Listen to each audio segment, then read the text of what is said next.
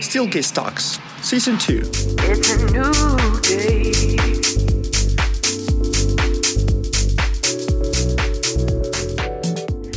¿Qué tal amigos? ¿Cómo están? Gracias por escuchar un episodio más de Steelcase Talks, el cual estoy seguro que hoy les va a encantar, sobre todo por la gran, gran invitada que tenemos el día de hoy, alguien de casa que queremos muchísimo, una gran socia de negocios, Michelle Ferrari. Michelle, ¿cómo estás? ¿Cómo están ustedes? Yo feliz de estar aquí compartiendo esta gran plática el día de hoy. Gracias, Michelle. Gracias por aceptar estar en este, en este Steelcase Talks. Ya mucha gente escucha. Te agradecemos muchísimo el espacio que nos regalas. Todo el mundo te conoce, Michelle, pero si me permites eh, platicarles un poquito a la audiencia quién eres. Michelle es socia fundadora de Great Culture to Innovate, así como de Healthy Place to Work. Recientemente fue nombrada por Great Place to Work como CEO de México y directora general regional de México, Centroamérica y el Caribe. Todas estas firmas tienen valor- valores comunes, el desarrollo humano y la transformación de los ambientes profesionales como una perspectiva constructiva, eficiente, sostenible e incluyente. En torno a este último rasgo, cabe destacar que Michelle es presidenta del Women Economic Forum Iberoamérica y fue convocada por Kamala Harris para detonar el desarrollo de la mujer en América Latina. Como señala Bloomberg, ella estará entre las 500 mujeres más influyentes del continente. Qué orgullo tenerte, Michelle. Muchas gracias, gracias. Aquí estamos listos para compartir una gran en Steelcase Talk. Gracias, Michelle. Y algo que creo que todo el mundo está súper interesado, por segundo año consecutivo, podemos hostear el evento de Great Culture to Innovate. Estamos muy felices que de hecho va a ser el día de hoy. Si nos puedes Sí. platicar un poquito más sobre el evento. Pues mira, lo primero que puedo decir es que no hay mejor lugar para hacerlo porque la verdad es que es un ambiente extraordinario donde podemos compartir lo que vamos a premiar hoy, que es innovación. ¿no? Estamos dentro de Great Culture to Innovate, promovemos la innovación en el país, en las organizaciones, como una fuente de productividad, competitividad, creatividad. Y pues qué mejor que, que premiarlos aquí, dentro de Steelcase, donde eh, se vive un ambiente altamente colaborativo en el espacio, ¿no? Eh, como bien dices, es el segundo que hacemos.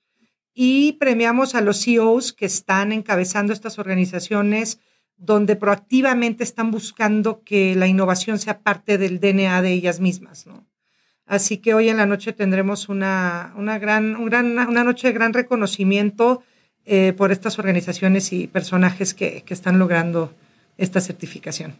Y nosotros felices de que sea el segundo año. Ojalá que sea el segundo de muchos años más que podamos hacer aquí eh, como sede en Steelcase. Como siempre te lo digo, siempre es tu casa Steelcase y puedes contar con nosotros en todo momento y feliz de tenerlos aquí con nosotros. Muchas gracias. Sí.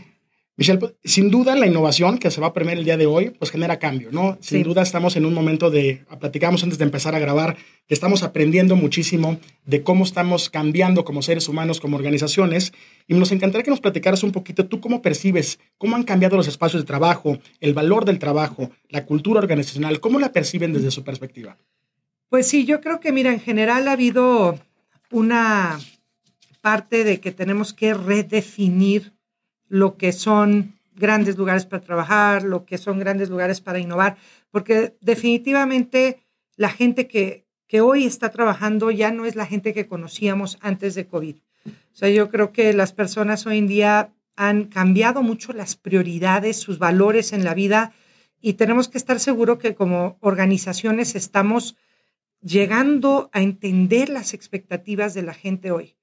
Eh, las organizaciones que no están generando estos espacios para escuchar, para compartir, para colaborar, eh, espacios más humanos donde la persona pueda realmente reflejarse como es y tener un cierto grado de pertenencia a la organización, propósito, estar alineados con lo que hacen en el trabajo, con su vida. Eh, pues todos son en aspectos eh, pues increíbles. A veces mucha gente dice, no, pues es que eso no, ¿cómo crees que? Pues no, sí, sí lo creo porque lo vemos todos los días en nuestra data.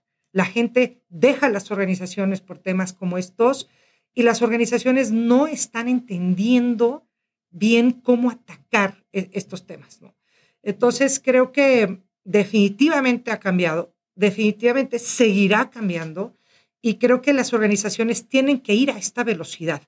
Y la única forma de ir a esta velocidad, hay varios aspectos. Una es midiendo, escuchando, entendiendo, pero además en diferentes segmentos de nuestras poblaciones. ¿no? no es lo mismo tal vez una persona de la tercera edad o un, baby boomer que esté viniendo a trabajar que una generación que está saliendo de una universidad, ¿no?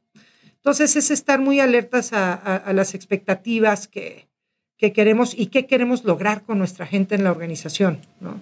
Sin duda, nos hablas que hay un, hay un cambio en las prioridades de las personas. ¿no? Creo que la, la, esas situaciones que hemos vivido los últimos años nos han, nos han impulsado tal vez a revalorizar cuáles son las prioridades que tenemos como, como organizaciones y, y como individuos.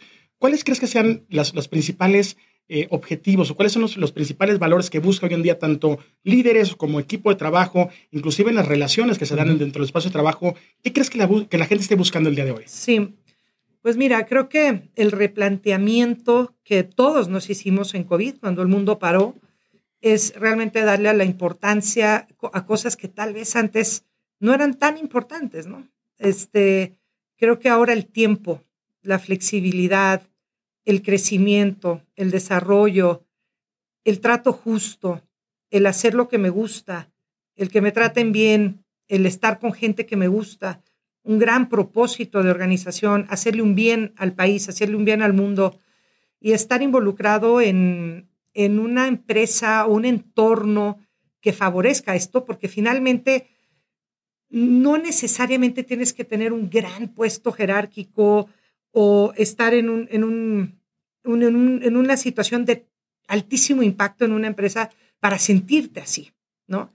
Yo creo que los líderes hoy tienen un papel mucho más relevante en la inspiración, en la comunicación, en la cercanía, en ser más humanos para que esto realmente suceda, ¿no? Porque creo que la, la parte de entender a la persona antes del empleado es hoy día todavía, cobra más fuerza todavía. Claro que en, en Great Place to Work, en Great Culture to Innovate, en la salud, en donde me digas, la persona viene siempre primero. Si no estamos trabajando con la persona en el centro de la estrategia de la organización, vamos a seguir fallando en muchos de estos aspectos, ¿no? Lo que pasa es que COVID aceleró todo esto, ¿no? Claro que organizaciones que vienen trabajando con metodologías, con temas muy, muy clavados en, en, en hacer que, que, que, la persona realmente gire en un entorno sano, eh, de alta confianza, de alta creatividad, etcétera. Eh, obviamente ya se viene trabajando hace tiempo. Lo que pasa es que esto se aceleró, pero por mil. Entonces, no estamos llegando a alcanzar al ritmo de la expectativa, ¿no? Entonces, los líderes tienen que desaprender para aprender esto nuevo, porque no podemos seguir trayendo creencias del pasado que creemos que van a funcionar hoy. Es como un borrón y cuenta nueva, es cambiar el chip y lo que pasa es que ahí cuesta mucho trabajo porque un comportamiento, un hábito, una creencia, no la vas a cambiar de la noche a la mañana. Es realmente concientizarte lo que tienes enfrente, los retos que hoy tienes con la gente y echarlo a andar, ¿no? Y más rápido de lo que, de lo que estamos creyendo que es, ¿no? Totalmente, concuerdo completamente contigo que, que esta situación que nos puso de pronto la vida enfrente fue un gran acelerador y tenemos que adaptarnos a esta velocidad que el mundo está girando. Sin duda, a lo que aboca nuestro trabajo, que es el espacio de trabajo, que es el lugar físico, a lo que nos dedicamos nosotros, también hemos tenido muchísimos cambios y hemos tenido que adaptarnos a estas eh, diversas eh, solicitudes que los clientes nos están, nos están pidiendo. Desde tu punto de vista, ¿cómo percibes que los, que los usuarios, qué tipo de espacio de trabajo están, están buscando los usuarios sí. actualmente? Pues mira, para mí es muy claro y siempre lo ha sido, o sea, espacios que, que ustedes brindan de trabajo generan un impacto energético desde el primer momento en el que estás en ellos. Entonces, estar en un espacio que promueve la colaboración, que promueve, el, que, que libera el potencial de cierta manera, porque la forma en la que está hecho el lugar está generando, propicia por sí solo que la gente esté conectada de una manera diferente, que se pueda conectar en los pasillos, que se puedan conectar en los lugares de colaboración, que puedan compartir innovación con un café, que puedan sentirse realmente pues a gusto. Y eso aplica en el trabajo y en tu casa y en todos lados. Los espacios son fundamentales para que generen esta energía, ¿no? Entonces yo creo que sin lugar a duda las organizaciones que piensan estratégicamente hablando, ¿eh? porque todo esto que estamos hablando, que si el lugar de trabajo, que si los líderes, que si la confianza, que si, si la parte humana, que si la flexibilidad, que las mejores prácticas, todo eso genera productividad. Los espacios de trabajo que hacen que las personas se sientan mejor para contribuir, para estar presentes en el lugar de trabajo, te van a generar más productividad. Eso es, no es rocket science. Entonces, creo que el meter dentro de tu ecuación, porque todo esto es como una fórmula llena de puzzles, ¿no? O sea, tenemos que tener liderazgo, pero tenemos que tener el espacio, tenemos que tener las prácticas, tenemos que tener la salud, tenemos que tener, etcétera, etcétera, eh, ayudan a generar esa experiencia para el colaborador, que es lo que la gente está buscando, tener una mejor experiencia para el empleado. El colaborador tiene que sentirse en un lugar que abraza 360 todo esto para poder decir que están en un gran lugar para trabajar, para poder innovar, para que la salud esté bien. Entonces, el espacio es una parte fundamental de esa, de esa fórmula, ¿no? Sin duda. Nos mencionabas un momento que los líderes necesitan desaprender para poder aprender esto que estamos eh, implementando actualmente. Creo que actualmente hay muchísimas dudas, desinformación de cómo iniciar este proceso, ¿no? De cómo sí ser una empresa que sea innovadora, que sea una empresa que se encuentra en la vanguardia. ¿Cuáles son los primeros pasos, Michelle? ¿Cómo, cómo iniciar este proceso que puede ser muy complicado, pero por algo se tiene que empezar. ¿Tú, ¿Tú qué recomendarías a las personas que están escuchando, a los líderes que nos están escuchando? ¿Cómo iniciar este proceso? Bueno, primero hay que entender lo que hoy es importante para la gente. No lo que es importante, que tú creas que es importante porque era importante hace tres años. Hay que escuchar a las personas, hay que entender lo que está pasando por sus mentes, hay que entender a las generaciones, hay que entender a los géneros, hay que entender a un montón de demográficos que tenemos en la, en la organización. Entonces, escuchar, aplicar, accionar, medir y hacer.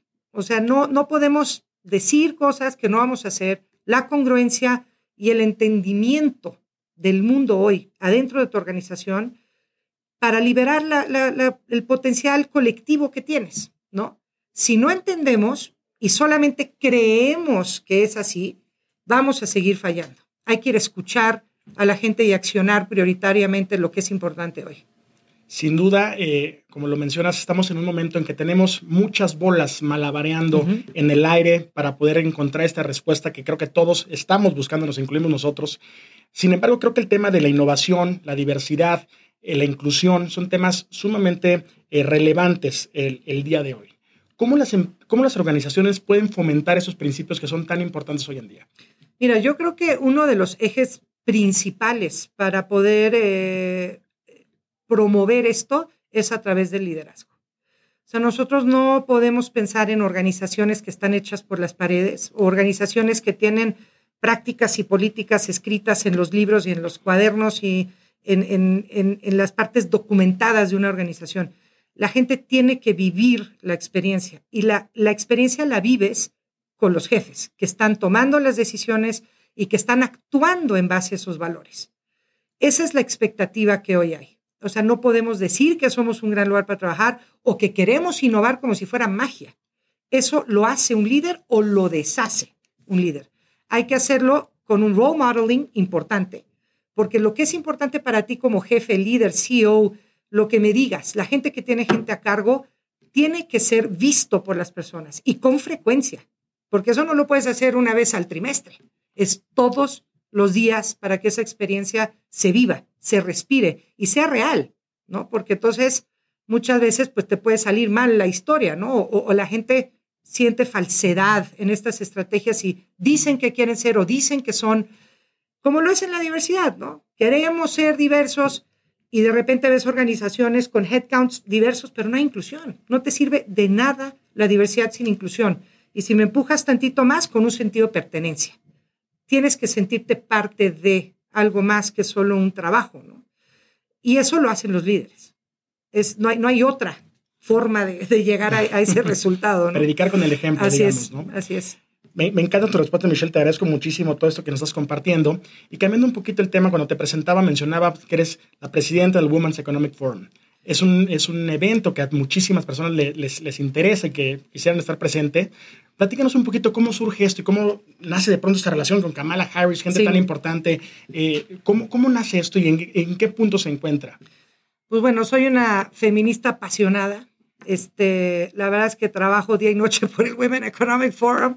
La verdad es que no me canso de, de las horas que le entrego a eso, eh, siento que eso cambia y va a cambiar el mundo.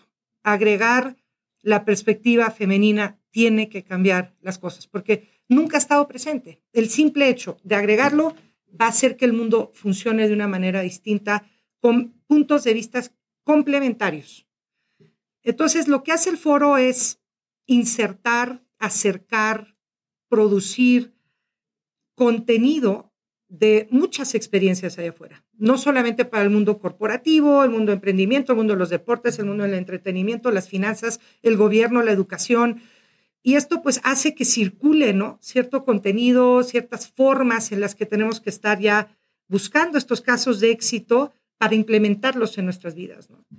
Eh, realmente estamos, yo te diría, sumamente cansados y cansadas de oír las estadísticas que hay en el mundo de la diversidad e inclusión o el tema de, del género femenino sin acción.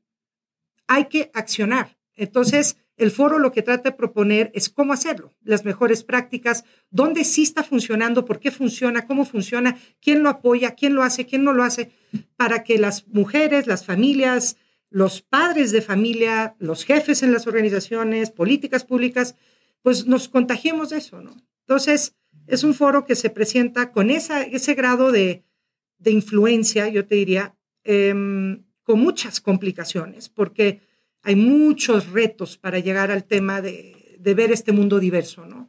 De muchos aspectos, desde el, pay gap, desde desarrollo para la mujer, desde oportunidades de créditos en los bancos para mujeres.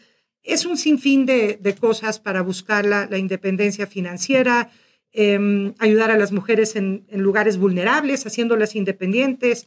En fin, es, es, un entorno que por donde lo veas y por donde vayamos mejorando vamos a estar mejor, eh, inclusive en nuestra economía, ¿no? Porque el PIB ni siquiera con India y China eh, alcanzamos eh, lo que podrían alcanzar las mujeres, incluyéndolas en, en, el mundo financiero. Entonces, eso es, ¿no? Trabajamos apasionadamente para lograr esto Sí se presenta una vez al año, pero estamos pues continuamente tratando de involucrar este, pues a mujeres, a, relaciones de negocio, estar conectando the dots, ¿no? Con cosas para ir elevando, elevando, elevando todo el año, ¿no? La verdad es que es algo, desde mi punto de vista, apasionante y que quiero dejar en el mundo. Espero ya haberlo dejado dentro de mi familia con mis tres varones, una vara muy alta.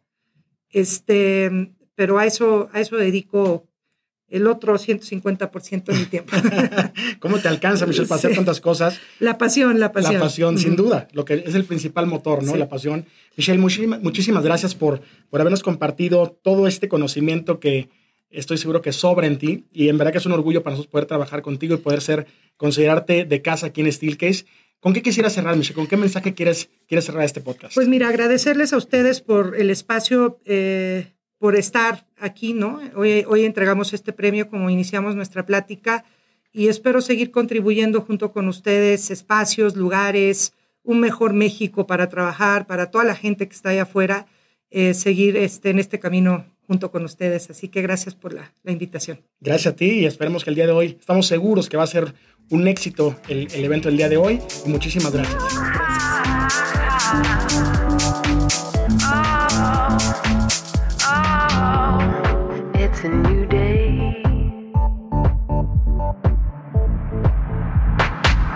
It's a new day.